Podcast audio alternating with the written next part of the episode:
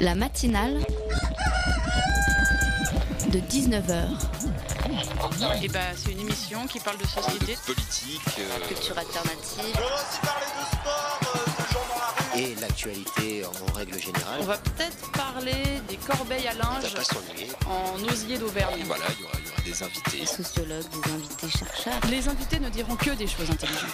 Ça va peut-être s'étriper un peu de temps en temps, mais La matinale de 19h, du lundi au jeudi jusqu'à 20h sur Radio Campus Paris. Alors, je vois rouge, hein, et c'est peu dire. D'habitude, c'est quelques jours par mois. Là, je pense que ça va durer un peu plus longtemps. Dans la nuit du 14 au 15 octobre, une assemblée de députés a décidé que nos règles, hein, mesdames, et plus particulièrement les tampons que nous utilisons, eh ben, n'étaient pas de première nécessité. Comment dire? À part peut-être lors d'une soirée déguisée où j'ai vu un ami débarquer en serviette hygiénique sanglante géante. Oui, j'ai des amis bizarres. Il me semble que ces produits ne sont ni décoratifs ni une option. hein. Alors, le secrétaire d'État au budget, Christian Eckert, a déclaré, je cite, le gouvernement ne souhaite pas bouger sur les taux de TVA dans le cadre du projet de budget pour 2016, hein, alors que le projet en lui-même avait été adopté en commission des finances 48 heures avant. Il y a un petit souci. Il aurait pu s'en tenir à un argument financier, mais comme une bêtise est souvent suivie d'une autre, hein, il a aussi déclaré que pas mal de produits masculins euh, avaient un taux de TVA à 20%, comme la mousse à raser. Euh, je pense que nous n'avons pas tout très bien compris la comparaison. Alors oui, hein, si on baisse cette taxe à 5,5% comme ça a été fait pour le préservatif par exemple, l'État va perdre une modeste somme de 55 millions d'euros. Peut-être faudrait-il dans ces cas-là revoir la liste des produits qui bénéficient de cette taxe. hein. Dans le lot, les bonbons et les sodas, les parents sont super contents. Petit calcul, une femme dépense en moyenne entre 1500 et 2000 euros dans sa vie pour un produit qui n'est apparemment pas de première nécessité. Allez dire ça, monsieur le député, aux femmes dans le besoin qui ne diraient pas non à une petite économie de 60 centimes par paquet acheté. Mesdames, en plus de la misogynie habituelle, je vous annonce donc que vous, payez des taxes sur votre utérus. Mais quelle est la solution? Puisque le problème est visiblement le budget, celui de l'État, hein, bien évidemment pas le vôtre, eh bien, utilisez la Moon Cup. Vous paierez quand même 20% de TVA, mais ça sera une seule fois et pour quelques années. Si tout le monde s'y met, on arrivera peut-être à 55 millions et certains députés pardon, découvriront que non, leurs femmes ne se tordent pas de douleur tous les mois pour le plaisir de porter des petits bijoux ficelles dans leurs sous-vêtements. Il est 19h04 et on vous souhaite la bienvenue sur la matinale de 19h sur Radio Campus Paris. La matinale de 19h, le magazine de Radio Campus Paris. Alors ce soir, dans la matinale de 19h, Pauline Véron sera notre invitée en première partie d'émission. L'adjointe à la mairie de Paris va nous présenter 145 mesures que la mairie de Paris propose pour l'autonomie des jeunes parisiens. Quelles sont ces mesures? Pourquoi sont-elles nécessaires? On vous en parle dans quelques instants. En seconde partie d'émission, Eva Colpacci, médiatrice de l'exposition Take Me I'm Yours. Le principe est simple, euh, la monnaie de Paris transforme ses salons du XVIIIe siècle en un lieu d'échange libre et inventif, destiné à bouleverser un peu les rapports traditionnels entre l'art et son public. Vous en découvrirez plus à partir de 19h30. On aura un reportage de Bastien euh, sur la fermeture des centres d'accueil jeunesse en banlieue et deux chroniques. Loïc continue la saga des régionales et Clara nous parlera de Woody Allen, sans oublier bien évidemment Anna et Farah qui seront nos co-intervieweuses.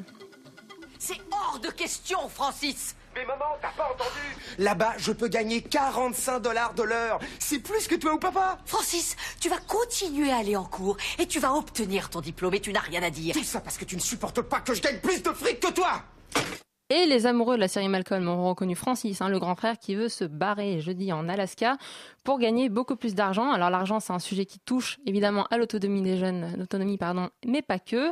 Alors pour cette première partie d'émission, Farah est avec nous. Salut Farah.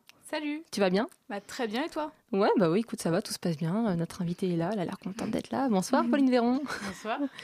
Alors je rappelle que vous êtes adjointe à la mairie de Paris et que nous allons parler des, donc, des 145 mesures euh, qui ont été mises en place, enfin et pas n'importe lesquelles, hein, c'est pour l'autonomie des jeunes.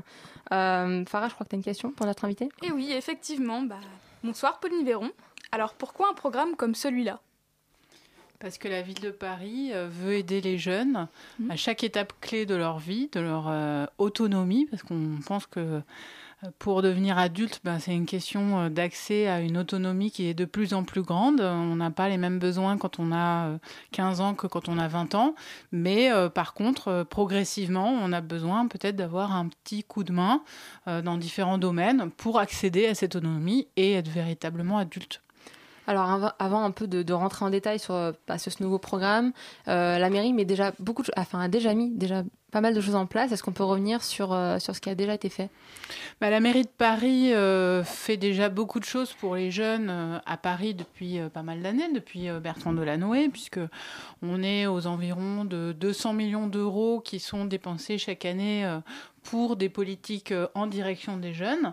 Et là, Anne Hidalgo a souhaité qu'on aille encore un, un peu plus loin, euh, qu'on pense encore plus aux jeunes à Paris et euh, plus particulièrement aux jeunes euh, qui sont en difficulté sociale, qui ont besoin d'être encore plus euh, aidés parce qu'ils euh, n'ont pas forcément les ressources familiales, euh, l'environnement pour, accéder à cette autonomie aussi facilement que d'autres.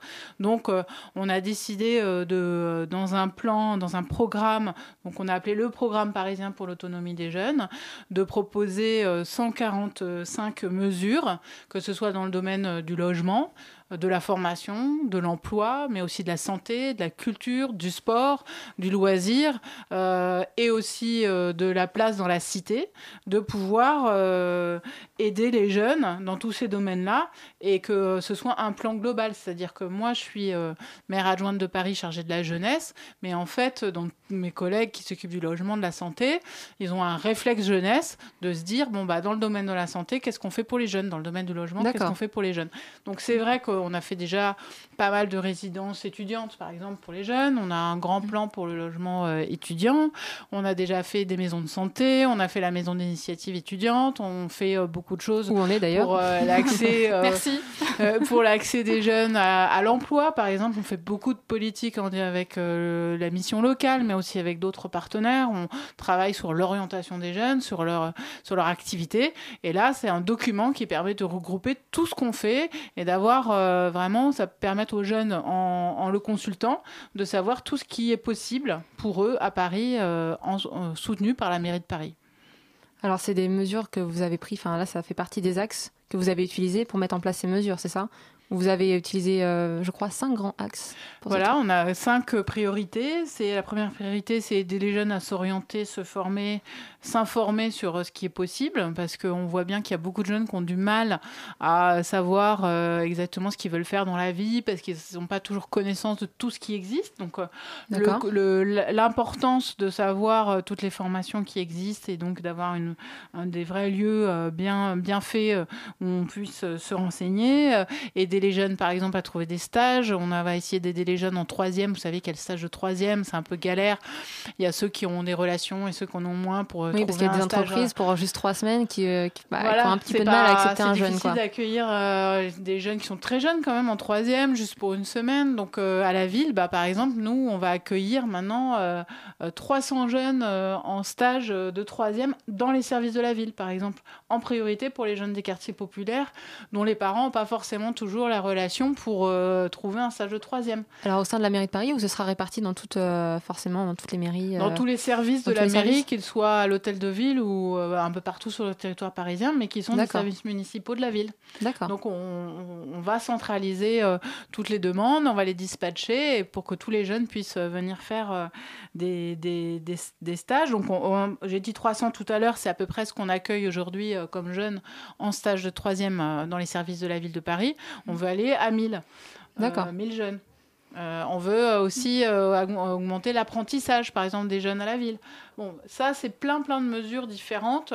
Euh, et là, en tant que ville employeur, mais dans ce programme, notamment, donc sur cet axe s'informer, s'orienter, on a développé beaucoup de mesures. Et pour en revenir à votre programme pour favoriser l'autonomie des jeunes, combien de jeunes environ seraient concernés par ces 145 mesures? Bah, À Paris, on est une ville jeune, on a presque 30% euh, euh, de Parisiens qui ont, euh, qui ont moins de 30 ans. Donc ça représente 653 000 jeunes. Euh, c'est plus que la moyenne de, beaucoup de villes. Et euh, si on, concentre un petit peu plus sur les, euh, par exemple, 16-25 ans, on va dire, qui est vraiment ce qu'on appelle les jeunes, c'est à peu près 330 000 jeunes.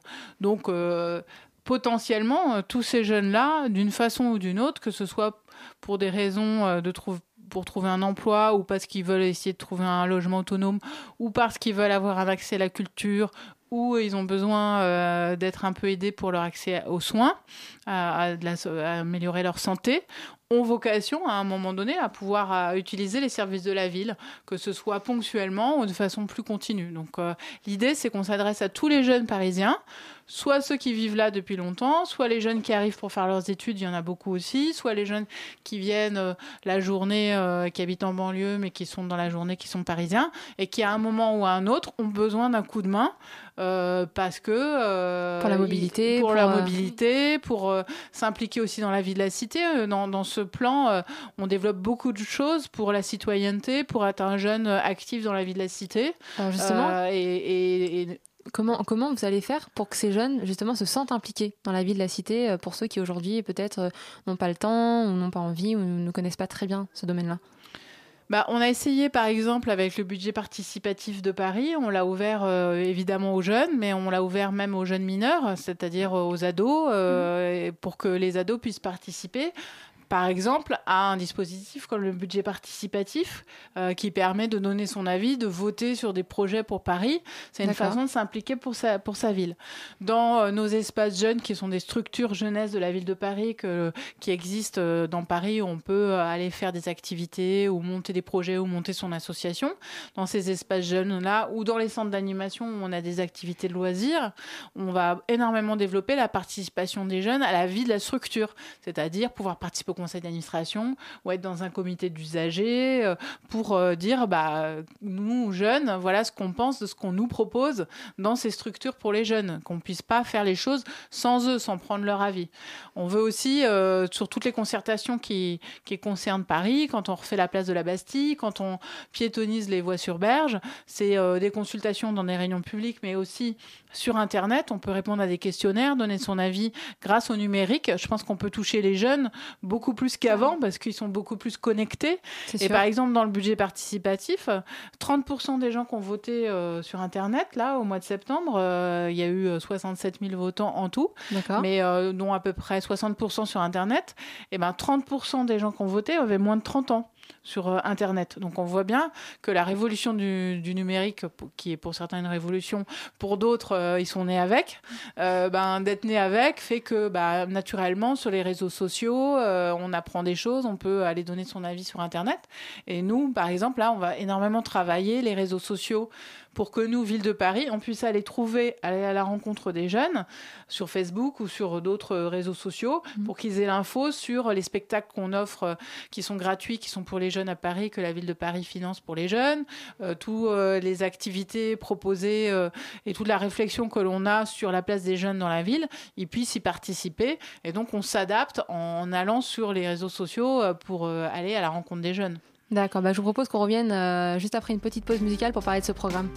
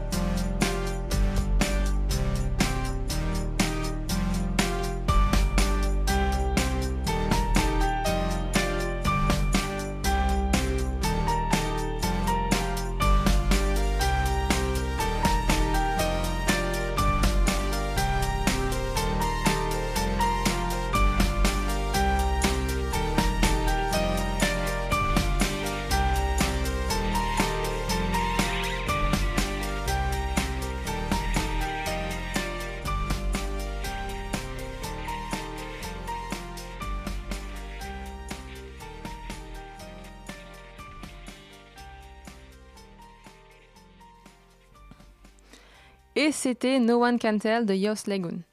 La matinale de 19h du lundi au jeudi jusqu'à 20h sur Radio Campus Paris. Et nous sommes toujours avec Pauline Véron, donc, qui est l'adjointe à la mairie de Paris, avec qui on parle de 145 mesures qui ont été mises en place pour l'autonomie des jeunes. Et Farah est toujours avec nous. Ça va toujours oui, je suis toujours là. Ça va. Et donc euh, voilà, bah, écoutez, on... dans le programme, il y a un point euh, sur lequel bah, on a un peu parlé, sur lequel j'aimerais qu'on qu'on revienne. Il y a un paragraphe sur le développement d'espaces ressources dédiés aux jeunes euh, labellisés pour information jeunesse, donc PIGE, euh, et aussi de soutien aux centres d'information et de documentation jeunesse qui sont les euh, CIDJ, dans les missions d'information jeunesse et aux structures d'accès au droit.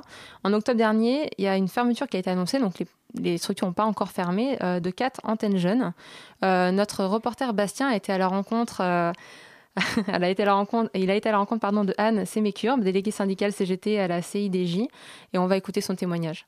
On a vu les 145 mesures euh, proposées euh, par la ville de Paris. Pour nous, la réalité euh, sur le terrain est tout autre, puisque ce sont l'ensemble des moyens alloués aux associations et aux services publics en charge d'informer, d'accompagner, d'orienter les jeunes qui sont en baisse. Ce dont il est question aujourd'hui, c'est quand même une logique de démantèlement par la nomination d'un mandataire ad hoc. Là, il est en, septembre. Cette nomination est plutôt vécue en interne comme étant une logique de, en gros, faire faire le sale boulot euh, aux juges. Quelles conséquences concrètement pour les jeunes, euh, les jeunes parisiens? Le fait de passer de, euh, de structures très localisées à des méga structures, c'est pas du tout une, une, une pratique qui est demandée par les jeunes, telle que ça peut être posé par la ville.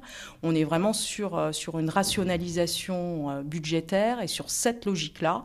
C'est une question de coût. Ça coûte moins cher des méga structures parce qu'on a besoin de moins de salariés pour les faire tourner.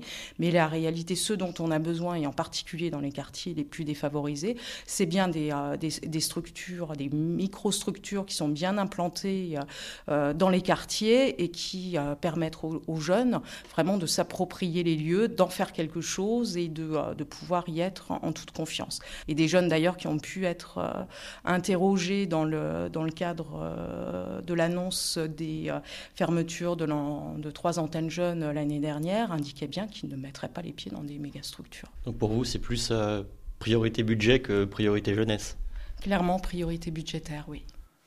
Alors Pauline Véron, est-ce que pour vous c'est une priorité budgétaire? Bien sûr, et en fait là, il y a un peu un mélange de plein de choses. hein. Euh, Il y a euh, les structures euh, de la ville de Paris pour les jeunes, qui s'appellent soit des antennes jeunes, soit des espaces jeunes, dans lesquels on accueille les jeunes euh, justement pour les- aider à s'orienter, pour faire des CV, pour euh, euh, avoir des infos sur le logement, sur la santé, à qui on propose des sorties culturelles, etc. Et il y a certaines de, de ces structures qui sont assez petites, qui font 50 mètres carrés. D'accord. Et dans ces structures-là de 50 mètres carrés, c'est un peu difficile d'avoir vraiment une activité et d'accueillir pas mal de jeunes qui veulent monter par, une- par exemple une association ou monter un projet pour leur quartier. Donc on s'est dit 50 mètres carrés, c'est un petit peu juste. Ça serait mieux d'avoir des structures qui fassent euh, aux environs de 150 mètres carrés, c'est-à-dire un endroit où vraiment bon, on a un peu d'espace, euh, comme ça existe déjà d'ailleurs dans certains espaces jeunes. Donc on va en fait euh, rester dans les quartiers, notamment dans les quartiers populaires comme le 20e ou Belleville ou le 14e, enfin il y en a plein. Et simplement, on va faire des espaces un peu plus grands. On va pas du tout faire des espèces de méga, je sais pas quoi, dont elle a parlé. Euh, on va faire des espaces jeunes. Euh, suffisamment grands pour que les jeunes puissent y avoir des activités. Parce que dans 50 mètres carrés avec un bureau dont, dont un bureau pour la directrice euh, c'est pas toujours évident. Donc euh, on maintient euh, un effort budgétaire. Simplement on modernise un peu nos équipements pour permettre aux jeunes d'y avoir plus d'activités. Parce qu'aujourd'hui dans les antennes jeunes c'est pas fait pour avoir des activités c'est juste pour aller chercher des informations. C'est une sorte de, de boutique information. Alors c'est vrai que certaines équipes ont développé un petit peu les activités dans ces centres mais le problème c'est que quand on a une petite salle de 20 mètres carrés pour faire vraiment une activité avec euh, plusieurs centaines de jeunes, euh, dont c'est le- Mhm. quand c'est ça l'objectif, c'est un, un petit peu euh, euh, compliqué. C'est, euh, il se trouve que dans ces antennes jeunes, il y avait ce qu'on appelle des points information jeunesse. Euh, ça ne veut pas dire parce qu'on fait euh, des espaces jeunes à la place des antennes jeunes, ça va porter un autre nom, qu'il n'y aura plus de points information jeunesse. On va même développer les points information jeunesse parce qu'on veut en faire dans les centres d'animation. Vous savez, là où on fait du sport, de la culture, euh, des activités de loisirs, là, les centres d'animation. Ben, dans certains centres d'animation, on, va, on crée des points information jeunesse. Donc la personne là qui s'est exprimée, manifestement, connaît pas trop le dossier, mélange un petit peu tout. le CIDJ, c'est autre chose, c'est une structure euh, qui dépend de l'État et qui est subventionnée par la ville de Paris. Et la ville de Paris a toujours gardé sa subvention au CIDJ chaque année à la même hauteur. Donc il n'y a pas de baisse de subvention du CIDJ. Et c'est le CIDJ qui labellise en fait les points information jeunesse, qui nous dit euh, bon bah là c'est bon, c'est un vrai point information jeunesse tel qu'il doit être.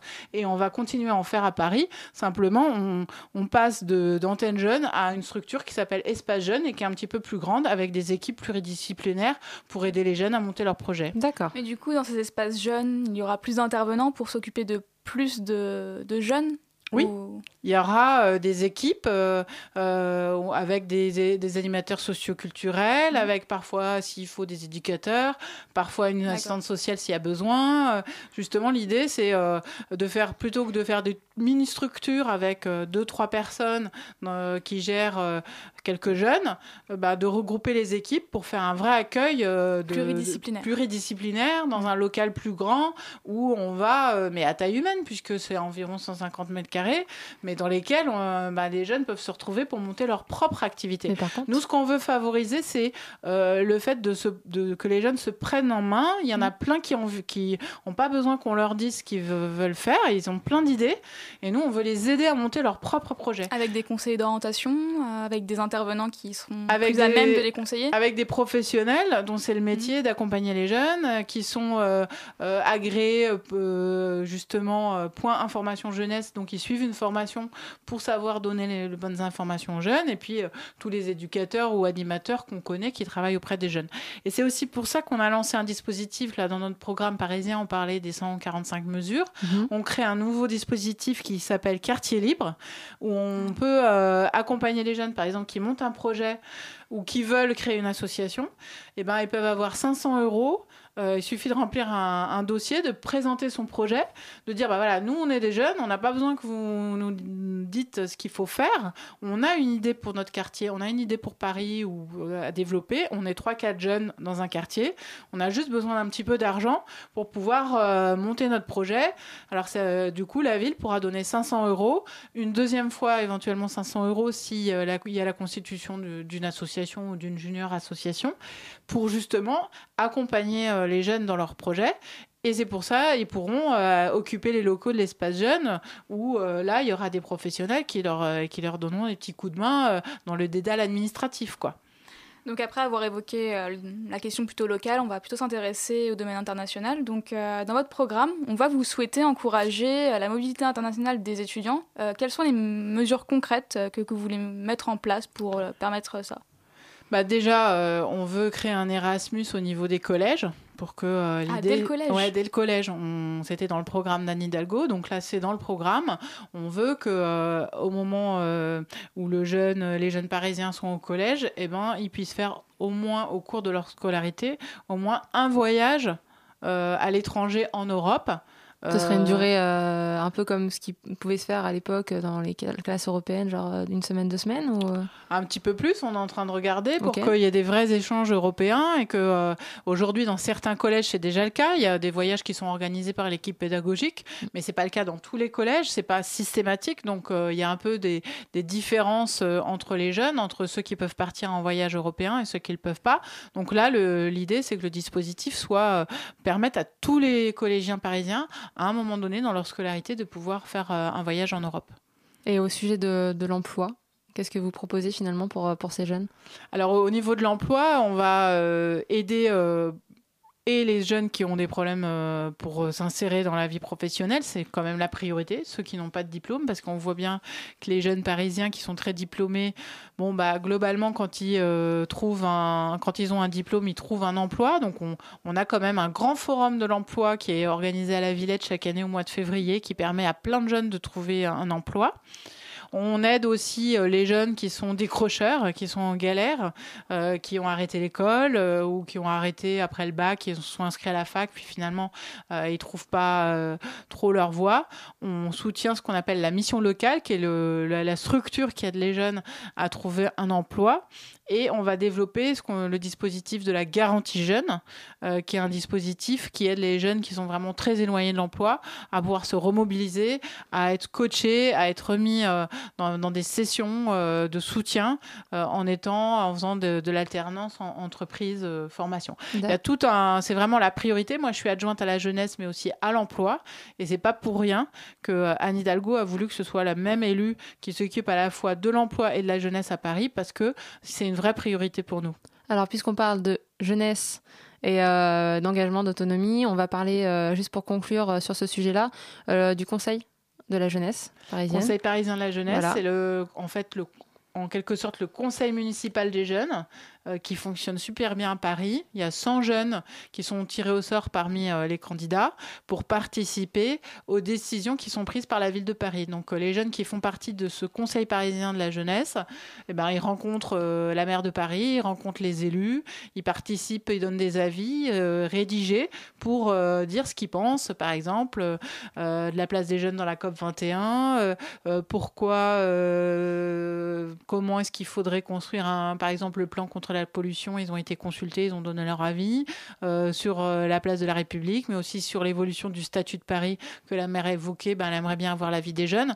Donc ça permet de participer, de donner son avis euh, sur toutes les mesures qui sont prises par la mairie de Paris et de pouvoir entendre les jeunes, que les élus, les, les, décisionnaires puissent entendre la parole des jeunes sur un, un, certain nombre de dossiers, mais pas que ceux qui concernent directement les jeunes, mais ceux qui concernent tout, toute la ville de Paris. Et donc on peut déposer sa candidature sur les sites de la mairie de Paris jusqu'à lundi prochain, 26 octobre. Donc allez-y, tentez votre chance et après euh, vous serez peut-être euh, vous serez reçu dans l'hémicycle de l'hôtel de ville à la place du conseil municipal. Vous siégerez en tant que membre du conseil municipal des jeunes de Paris. D'accord. Eh ben, écoutez, merci beaucoup Pauline Véron d'être venue euh, ce soir dans notre, merci dans beaucoup notre émission. et à très bientôt. Et merci Farah.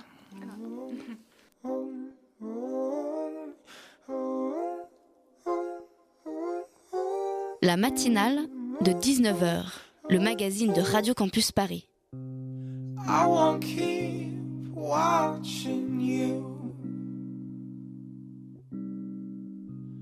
dance around in your smoke and flicker out. You're not the light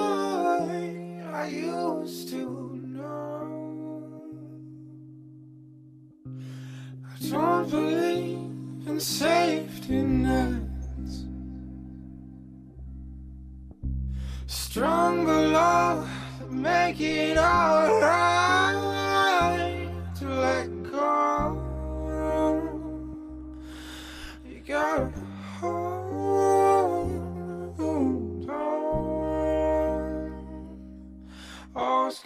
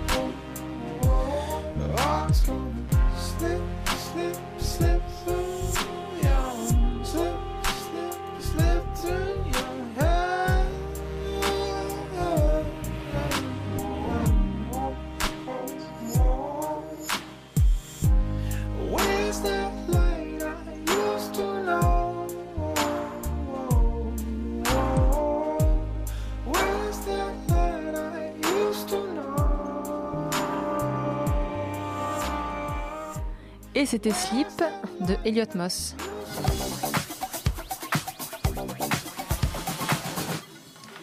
Et on parle régional avec Loïc hein, de la rédaction de Radio Campus Paris. Cette semaine, focus sur les transports, Loïc. Et un chiffre hein, pour commencer, 75%, c'est la part de franciliens qui ne sont pas satisfaits de la circulation automobile en Ile-de-France. Selon un sondage commandé par, euh, un- selon un sondage réalisé par Ipsos et commandé par la SNCF, la moitié de ces personnes envisagent de se tourner vers les transports en commun à condition que leur fonctionnement s'améliore. Alors c'est une question qui est euh, d'autant plus importante que les transports sont le premier pôle de dépenses, je crois, de la région Île-de-France. Et oui, en 2015, la collectivité y consacre près de 2 milliards d'euros, soit plus d'un tiers de son budget.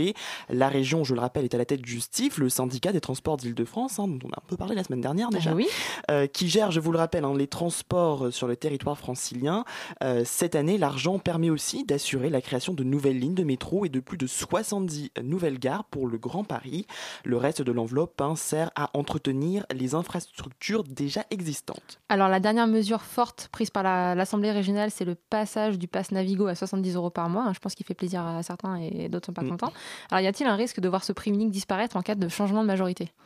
En principe, non. Le nouveau prix du Navigo semble sanctuarisé par la gauche comme par la droite. Valérie Pécresse du parti Les Républicains l'a promis, elle n'y touchera pas et elle le financera sans augmenter les impôts Génial. en faisant payer les 163 000 étrangers en situation irrégulière qui bénéficient actuellement de réductions importantes dans les transports. On peut quand même supposer que ces personnes choisiront de frotter plus que payer la différence, ce qui, n'est pas, euh, ce qui ne devrait pas aider Valérie Pécresse à boucler, son budget. Alors la lutte contre la fraude, hein, qui est d'ailleurs un autre argument de campagne de la candidate du Parti républicain. En effet, c'est aussi un de ses chevaux de bataille. Elle souhaite créer une véritable police des transports.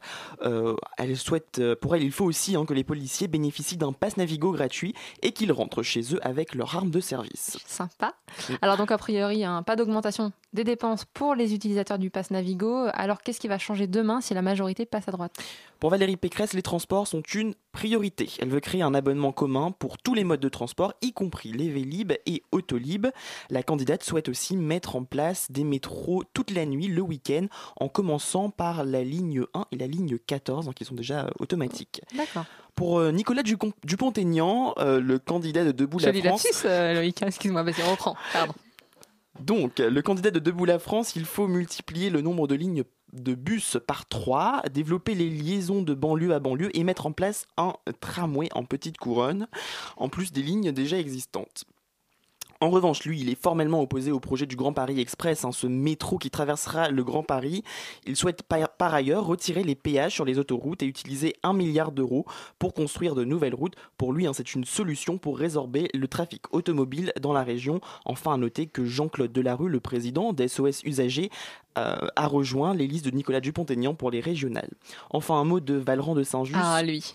Le chef de file du Front National en Ile-de-France s'oppose lui aussi au projet du Grand Paris Express. Il cherche à renforcer la sécurité dans les transports en commençant par les gares, deux agents par gare et ça pour les 381 gares d'Île-de-France. Alors on passe de l'autre côté de l'échiquier politique. hein. À gauche, on met en avant le prix du pass Navigo unique comme une réussite, mais les candidats ont d'autres propositions. C'est en effet ce que défend Claude Barthelone, le candidat du PS propose d'accélérer le renouvellement des wagons de RER et des Transiliens. Il propose aussi un service de transport 24 heures sur 24 et des bus en grande couronne. Il s'en expliquait samedi dernier sur France 3. La grande couronne en termes de transport sera ma préoccupation des premiers mois, notamment pour engager 1000 chauffeurs supplémentaires afin d'améliorer les dessertes en bus, parce que les bus sont là. Ils sont dans les dépôts, parce que bien souvent, ils ont des euh, horaires d'utilisation moindres que ceux de la RATP, donc il faut améliorer cela. Alors des propositions hein, qu'on retrouve chez ses adversaires politiques. Le candidat socialiste souhaite euh, aussi miser sur la sécurité dans les transports en commun et parle de la création d'une police des transports, là aussi hein, comme sa principale adversaire. Alors la sécurité semble donc être un point important dans cette euh, campagne. Oui, et même la candidate des Verts, Emmanuelle Cos, fait des propositions.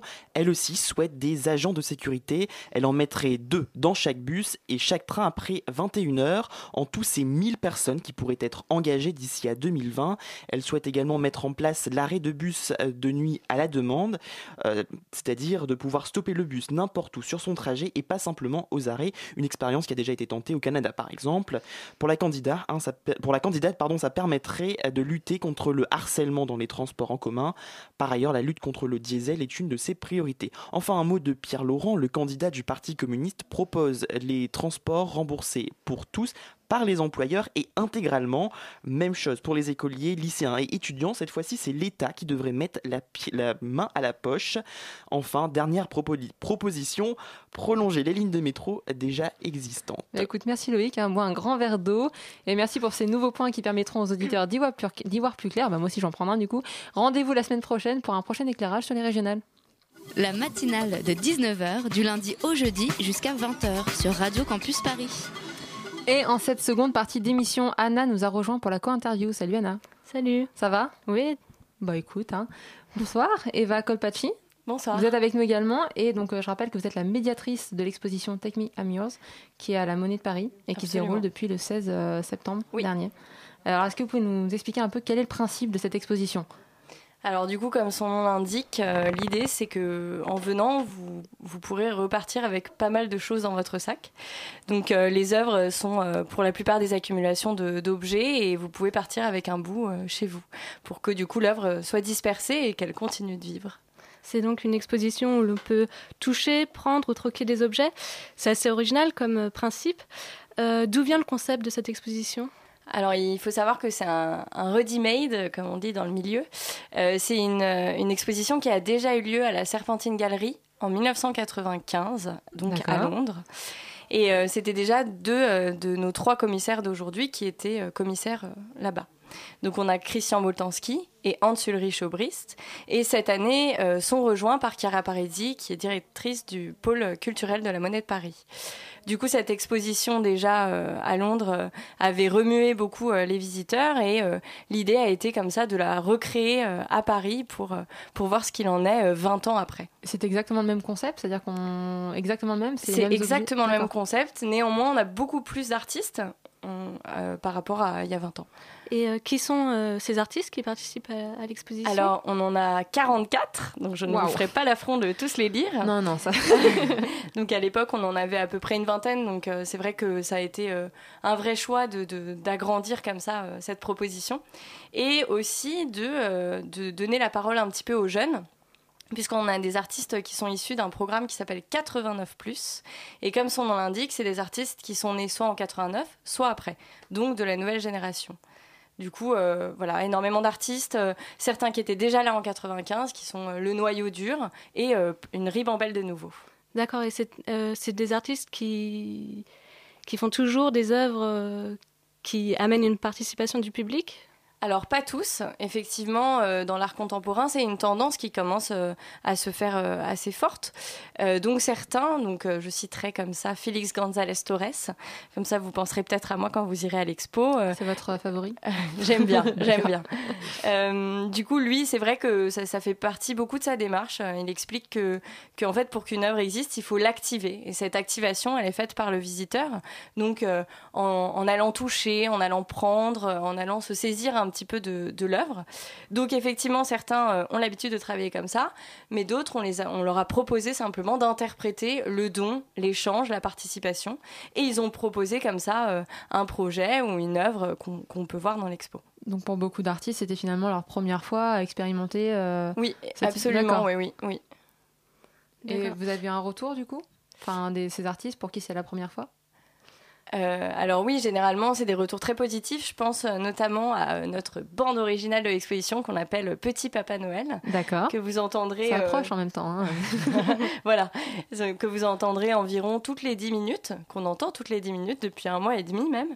Et donc voilà, j'ai croisé l'artiste qui était qui était ravi et en fait lui sa conception du don c'était ça, c'était cette musique de Petit Papa Noël qu'il a repris au piano. D'accord. et du coup il en était très content. Ouais. Et c'est vrai que quand on arrive dans l'exposition, on a l'impression d'arriver dans un grand terrain de jeu, un immense atelier euh, pour enfants. C'est très ludique. Et euh, enfin, quel est le public qui est visé finalement dans cette exposition? Alors déjà c'est super chouette que tu dises terrain de jeu, c'est un peu une victoire je pense, Euh, parce que l'idée c'est aussi Enfin, on en a un peu marre des gens, euh, des visiteurs de l'art contemporain qui arrivent euh, comme ça, qui se posent devant les œuvres, qui disent ah oui c'est absolument fabuleux, c'est C'est merveilleux. exactement l'expérience que j'ai vécue une fois au musée d'art contemporain. C'était un peu C'est bizarre. c'est l'expérience Ouais, qu'on vit beaucoup trop souvent. Et du coup là, euh, le but c'est aussi l'humour. Enfin, vraiment, c'est il faut il faut pas passer à côté de ça. C'est-à-dire qu'il y a des œuvres qui sont complètement absurdes et juste qui sont drôles, qui sont décalées. Et c'est un peu ça l'idée. En fait, euh, Christian Moltanski, quand il parle de l'expo, donc le commissaire qui est aussi artiste, euh, en fait, euh, il nous dit mais L'idée, c'était vraiment que on a envie de s'éloigner un peu de ce marché de l'art qui est peut-être un peu trop présent dans l'art contemporain aujourd'hui, et, euh, et juste ne plus ne plus voir l'œuvre que comme une valeur marchande, et donc juste blaguer un peu comme ça avec les visiteurs, leur proposer de partir avec des choses aussi, ce qui est assez rare. Et du coup, pour le public. C'est assez agréable parce qu'on a euh, un public quand même lambda de- des expos d'art contemporain, donc déjà convaincu entre guillemets, d'autres qui sortent euh, plutôt choqués aussi. Et on a aussi des enfants qui courent partout et qui sont là euh, euh, en- en- dans un état d'émerveillement constant en fait. Et ça c'est génial. Oui, donc en fait, c'est une exposition qui cherche un peu à bousculer les normes et les conventions de l'art. On pourrait croire que c'est aussi une manière de faire du buzz. Que cherche-t-on euh, concrètement à démontrer au travers de cette exposition? Enfin, quel est son objectif? Alors, au-delà de démontrer, je pense que l'idée, c'est d'avoir une vraie expérience. C'est-à-dire que, en fait, euh, cette expo, comme je vous le disais, on peut pas la faire euh, les mains dans les poches, quoi. Il faut vraiment euh, mettre la main à la pâte, vivre l'expérience. Et ça, c'est vraiment peut-être quelque chose dans l'art qui est, qui est assez intéressant. L'idée de- d'expérience, c'est-à-dire vraiment vivre le moment, vivre l'œuvre et, et voilà, comme ça, l'expérimenter. Euh, du coup, je pense qu'au-delà du buzz, c'est plus euh, questionner. En fait, euh, moi, du coup, euh, comme les autres médiatrices, je pense, on est amené à répondre aux questions, forcément. Ouais. Mais je me rends compte que finalement, l'expo, elle a un impact très différent selon les gens.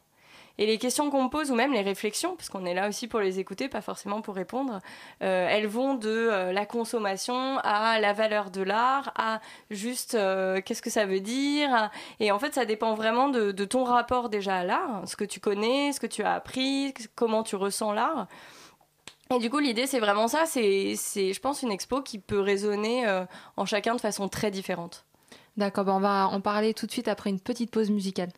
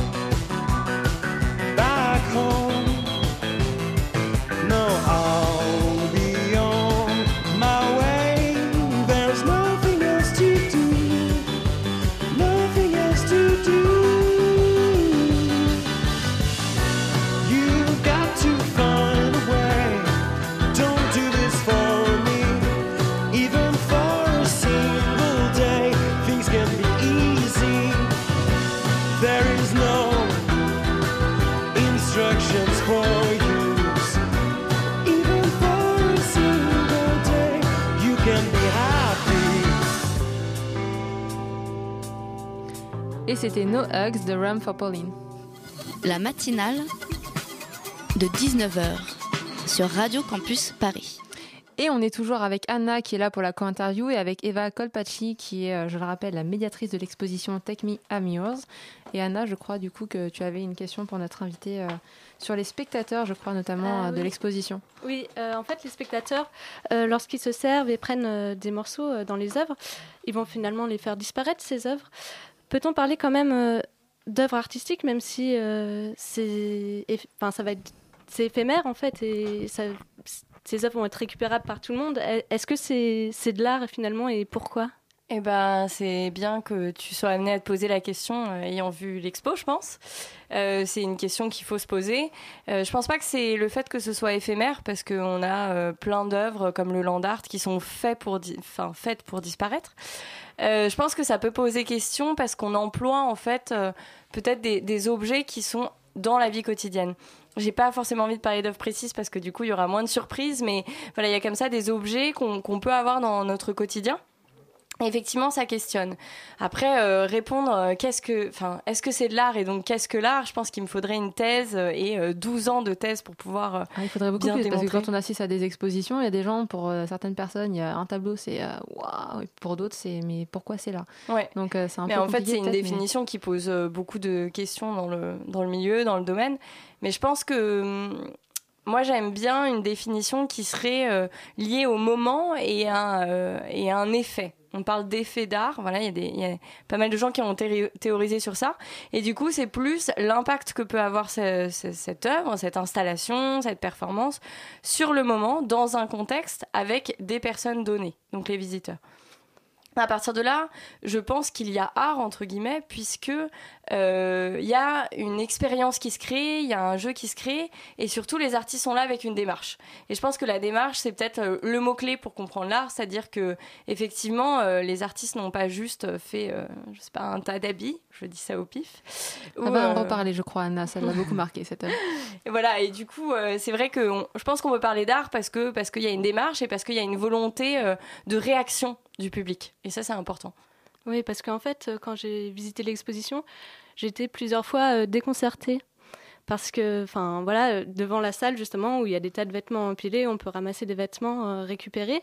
Après, je me rappelle aussi, à la, fin de l'exposition, il y a comme des machines à bonbons où on met 50 centimes dedans et on a des capsules transparentes avec de l'air dedans. Enfin, de l'air, c'est pas grand-chose, en fait. Et, euh, enfin, du coup, euh, je me suis dit, est-ce Enfin, ça n'a pas vraiment de valeur ce qu'il y a à l'exposition. Enfin, j'arrive Ben, pas. à- Justement, cette idée de valeur, c'est euh, le thème prépondérant de l'expo. C'est-à-dire questionner la valeur. En fait, on, on se retrouve, euh, j'aime bien l'œuvre que tu as citée, euh, en fait, c'est Yoko Ono qui, qui a des distributeurs d'air comme ça. D'accord. Donc, euh, c'est de l'air dans des capsules. Euh, Qu'on conserve les capsules, bien sûr. Enfin, on, on peut ouais. les conserver, oui, bien sûr, et c'est au prix de 50 centimes. Il y a quatre œuvres dans l'expo qui sont payantes, qui sont un échange monétaire. Parce qu'effectivement, euh, l'exposition, elle est basée sur le don, l'échange et la participation. C'est les trois grands thèmes. Donc l'échange, il peut être monétaire ou euh, un échange d'objets ou voilà, plein, plein d'autres formes d'échange. C'est d'ailleurs pour ça que cette expo a lieu à la Monnaie de Paris, parce que c'est le lieu par excellence de, de l'échange finalement. Et du coup, donc, on revient à ces, ces machines d'air. Je, je m'égare un petit peu. Euh, donc, elles, elles sont, euh, elles sont coûteuses, c'est-à-dire qu'elles coûtent 50 centimes. Et en fait, euh, c'est la dernière salle de l'expo, avant la librairie. Et du coup, on est dans une expo où on nous donne beaucoup de choses. C'est-à-dire qu'on peut amasser des habits, comme tu as cité, des affiches, des bonbons, des cartes postales, des choses qui coûtent dans la vie réelle, en dehors de l'expo. Donc c'est-à-dire qu'on peut prendre un panier et traverser toute l'exposition et Oui. arriver du, aux côtés de la librairie Oui. avec des, bras chargés. quoi. Effectivement, c'est un sac. Normalement, c'est un objet par œuvre. Voilà. Je Voilà. le rappelle au passage. Si on ne peut Euh, pas emporter tout le tas d'habits. voilà, c'est. Mais du coup, euh, effectivement, oui, oui, on peut. on- L'idée, c'est vraiment de ne pas repartir les mains vides. Vous êtes vraiment invité à prendre des choses. Et, euh, et donc, on vous donne plein de choses, et à la fin, on arrive dans cette dernière salle et on vous fait payer de l'air. Donc il y a comme ça cette espèce de truc un peu absurde, ironique, de, renversement de situation, et aussi de questionnement, de se dire combien êtes-vous prêt à dépenser, parce que c'est Yoko Ono quand même, et que ça a une valeur, tout, ce qui sort d'elle a une valeur, puisque c'est quelqu'un qui est, une- qui est artiste, mais en plus qui est assez connu. Et en plus de ça, l'air, c'est quand même euh, quelque chose qu'on utilise et auquel on pense plus vraiment. Est. C'est vital, c'est complètement vital. Et en plus, l'un des visiteurs l'autre jour me disait qu'au salon de l'agriculture ou dans d'autres lieux, on peut payer pour avoir de l'air frais. Donc on inspire comme ça, contre un échange monétaire, justement de l'air. Donc ça questionne aussi cette idée de, en fait, on consomme cette denrée parce qu'elle est gratuite, mais finalement, est-ce que peut-être dans un futur, avec tout ce qui se passe, avec la COP 21, tout ça, tout ça, est-ce que, euh, est-ce que par hasard, ce serait, euh, voilà, ce- ça pourrait être payant un jour? Et euh, une fois que l'exposition euh, sera terminée, en fait, ces, objets euh, qui restent et qui n'auront pas été pris par les spectateurs, que deviendront-ils? Est-ce qu'ils sont réutilisés? Alors ça, c'est propre à chaque objet quasiment, parce qu'il faut savoir que les artistes en fait sont pas rémunérés dans l'expo, et en fait ils sont rémunérés sous forme de production. Ça veut dire que les frais de production reviennent à la monnaie de Paris, et donc les objets sont produits, mais on leur rend à la fin. Donc c'est-à-dire que on les paye euh, par leur œuvre quelque part, et ils peuvent la réexposer demain s'ils veulent, et elle sera euh, complètement déjà créée et déjà faite, euh, déjà euh, voilà parfaite. D'accord. Du coup, la plupart seront rendus, et sinon peut-être qu'à la fin il ne restera plus rien. Bah écoutez, malheureusement, il va falloir qu'on arrête de parler de l'exposition. Du coup, j'invite tout le monde à aller la voir et à récupérer euh, des petits objets à droite à gauche, à participer à l'expérience. On rappelle juste les dates, c'est jusqu'au 8 novembre. 8 novembre. Bah, c'est noté. Merci beaucoup d'avoir accepté notre invitation. De rien. Eva Colpacci. Et puis, on se retrouve tout de suite pour un- une petite chronique de Clara qui est avec nous en studio.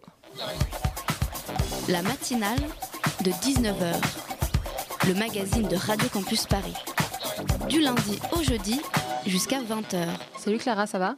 Salut. Alors, on va parler cinéma, mais aussi d'angoisse métaphysique et du vertige de l'existence. Oui, tout à fait. On va parler de raison et de folie, d'essence et d'existence, de liberté et de contrainte, de tout un tas de concepts qui font bien peur sur le papier, mais que Woody Allen a su mettre à l'écran dans son tout nouveau film L'homme irrationnel, sorti mercredi dernier. Après Blue Jasmine et Magic in the Moonlight, Woody Allen poursuit encore son rythme effréné et revient cet automne avec son film annuel. Et pas des moindres, en cet automne hivernal, il arrive à nous souffler un air printanier de légèreté tout en abordant le vide existentiel qui nous traverse sous tous sous, sous les nuages gris de Paris. Alors, et à quoi il s'attaque cette fois-ci? Des histoires névrosées euh, sur fond de comédie de mœurs? Ouais, fidèle au poste, Woody nous raconte cette fois-ci les névroses de Abbé Lucas, professeur de philo charismatique. Il s'installe dans son nouveau poste dans une université américaine et nourrit tous les fantasmes des étudiants et des professeurs. Mais il ne débarque pas vraiment au sommet de sa forme. Abbé, joué par Joachim Phoenix, a tout de la star déchue, qui boit, qui ne croit en rien et qui crache sur la vie. Ce qui ne l'empêche pas de fasciner sa collègue Rita, jouée par Parker Posey, et surtout son étudiante Jill, interprétée par Emma Stone. On a donc une histoire assez classique d'apparence avec un élément perturbateur qui va bousculer l'ordre bienséant et verdoyant de ce campus si typiquement américain. Qu'est-ce qu'il y a alors à voir avec ces concepts philosophiques hein, que tu nous as un peu vendus au début quand même? C'est que l'histoire va vite se déplacer vers un autre genre que la comédie romantique pseudo-intello qui cite Kant et Kierkegaard à toutes les phrases. Ce qui va sauver notre Joachim Phoenix avec son bon gros bide à bière, ce n'est pas l'amour ou la passion avec sa collègue professeur en mal d'aventure ou avec son étudiante pétillante et intelligente, c'est la perspective de se sauver en sauvant l'humanité. Et on fait comment pour sauver le monde, à part si on s'appelle Bruce Willis, bien sûr? Alors, en fait, c'est pas évident, évident. C'est pas la première chose qui me venait à l'esprit quand je pensais à sauver le monde. Il décide en fait de faire un acte gratuit qui n'engage que sa liberté. Abbé retrouve un sens à sa vie quand il écoute la conversation d'une étrangère désespérée et qu'il décide de l'aider en commettant un crime. Il ne connaît de la cible juste le nom, il ne sera jamais suspect, il sera juste libéré d'avoir agi de manière désintéressée pour aider l'humanité. Et comme il le dit, quel meilleur moyen de se sentir humain que d'ôter la vie à quelqu'un? Alors le sujet devient un petit peu lourd là, et on arrive à passer un bon moment quand même en regardant la vie d'un homme dépressif euh, qui ne se sauve qu'en faisant une action absurde. Oui, justement, tout le film est traité sur le mode de la fable. On est dans un lieu hors du temps, un campus américain presque coupé de tout contact avec l'extérieur. Les personnages sont névrosés, archétypés, et toutes leurs actions sont rythmées au son d'une musique entêtante et dynamique, à la sauce musique de la pub Nespresso. Les actions avancent comme sur des rails, avec limpidité et humour. Alors d'accord, on ne rit pas aux éclats, mais on rit jaune face au cynisme ambiant. Alors moi, face à toutes ces considérations sur la rationalité et l'irrationalité, sur la liberté et ses contraintes, je m'y perdais, je ne savais plus qui avait raison, qui avait tort.